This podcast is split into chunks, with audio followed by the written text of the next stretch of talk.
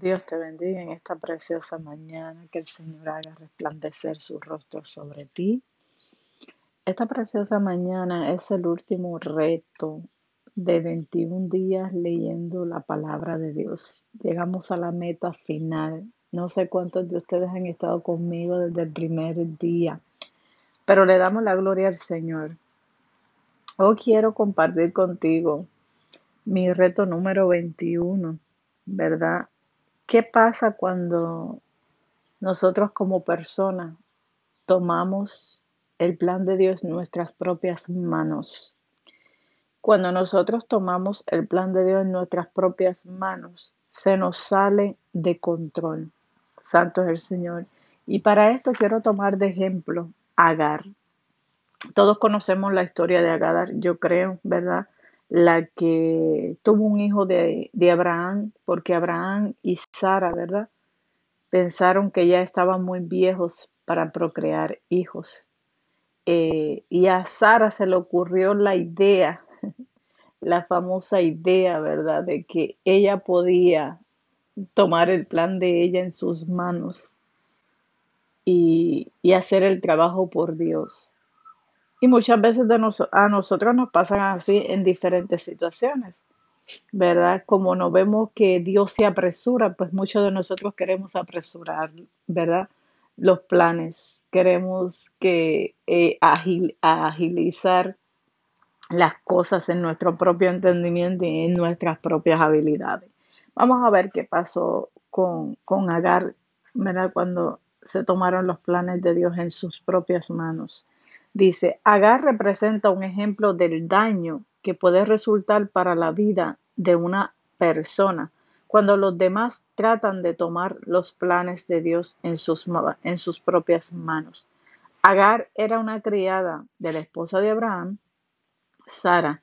Dios le habló, Dios le había prometido a Abraham y a Sara un hijo muchos años antes, pero ambos esposos ya se encontraban bastante pasados de la edad normal para ser padres. Así que Sara quiso ayudar a Dios para sacarlo del apuro, haciendo uso de una costumbre local.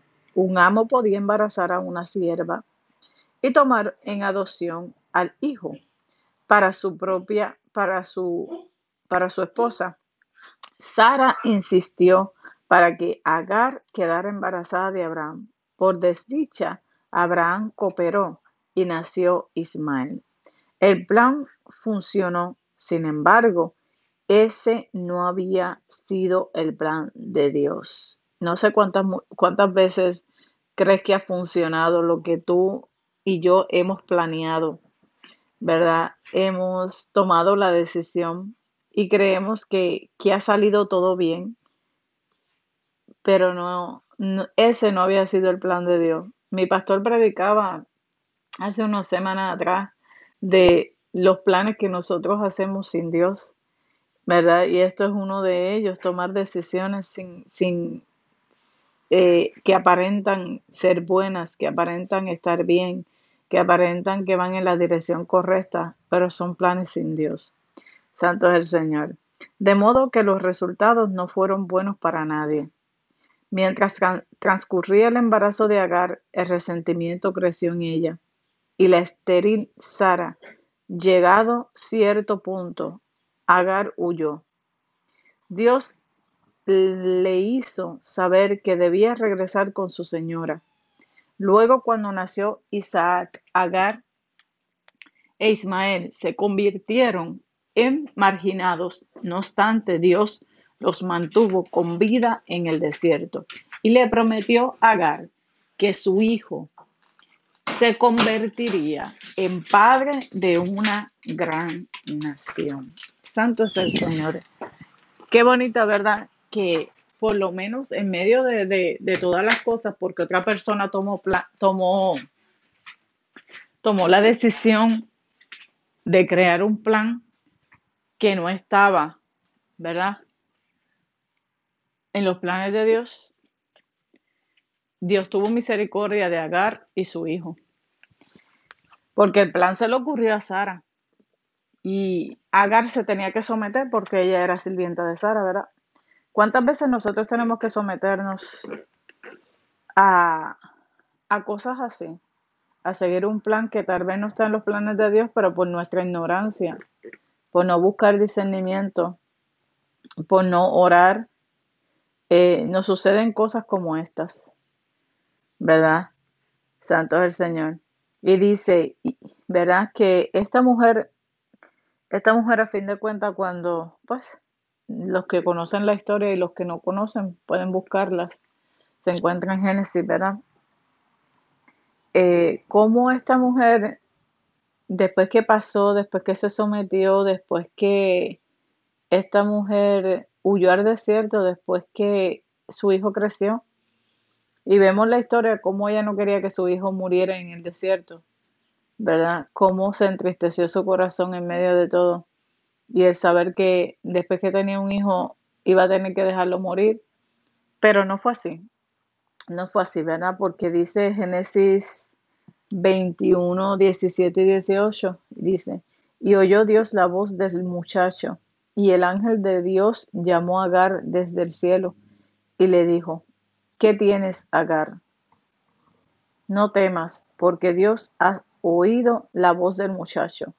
En donde está, levántate, alza al muchacho y sosténlo con tu mano, porque yo haré de él una gran nación.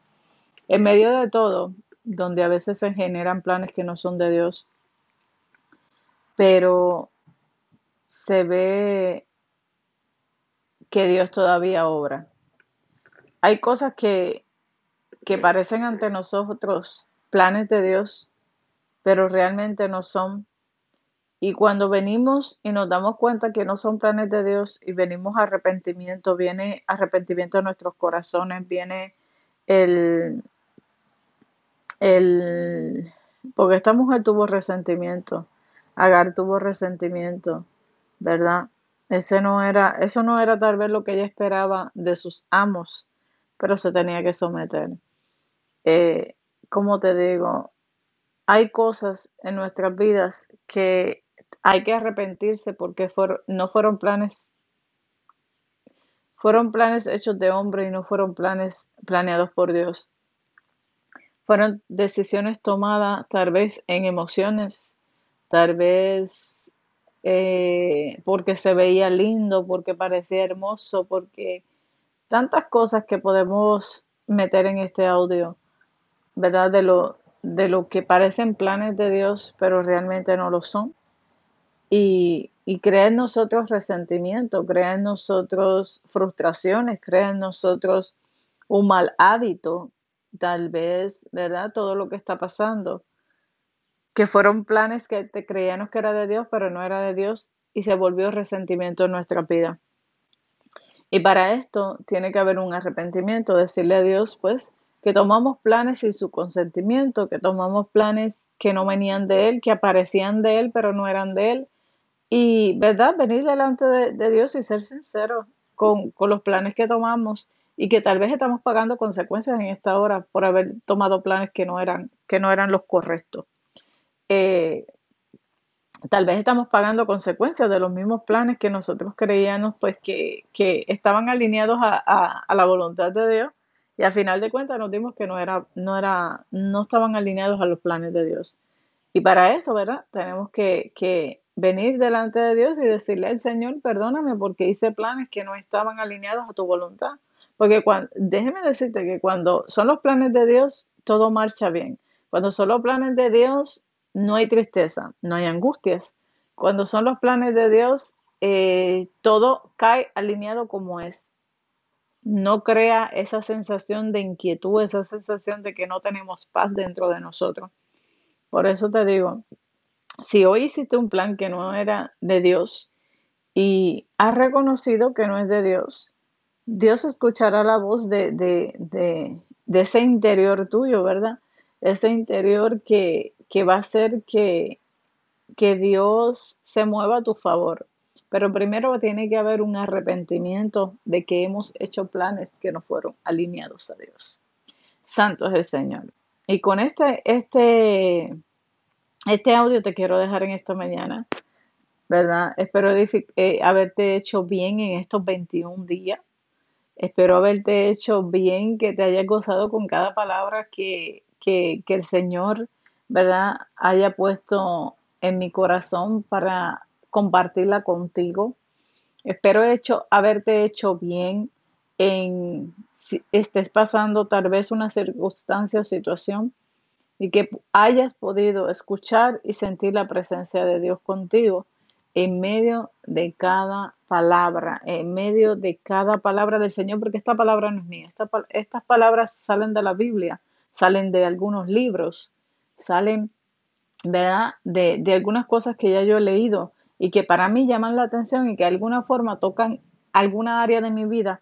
Y yo lo comparto contigo porque muchas veces, aunque no somos unidos, ¿verdad? Eh, no vivimos juntos, no, tal vez no te conozco, tal vez no, no, no me conoces, tal vez no hemos tenido ni, ni un roce como personas, ¿verdad? De frente, pero que tal vez en este caminar de Cristo hayas pasado tal vez la misma circunstancia que yo.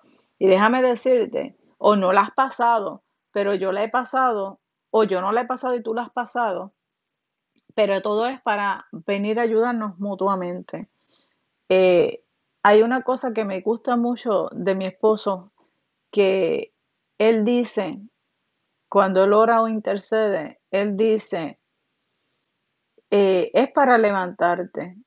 Eh, si tú ves a tu hermano caído, levántalo, no le pongas el pie, ¿verdad? Y esto es para esto, esto es para levantarte, no para yo ponerte el pie, no para ser piedra de tropiezo para ti.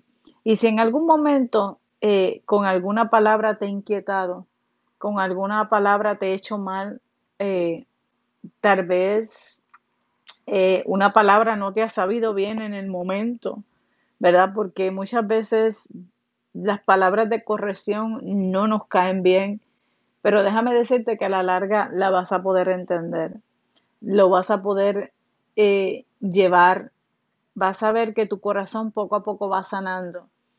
Eh, vas a ver que poco a poco, eh, como te digo, vas a ver el panorama diferente.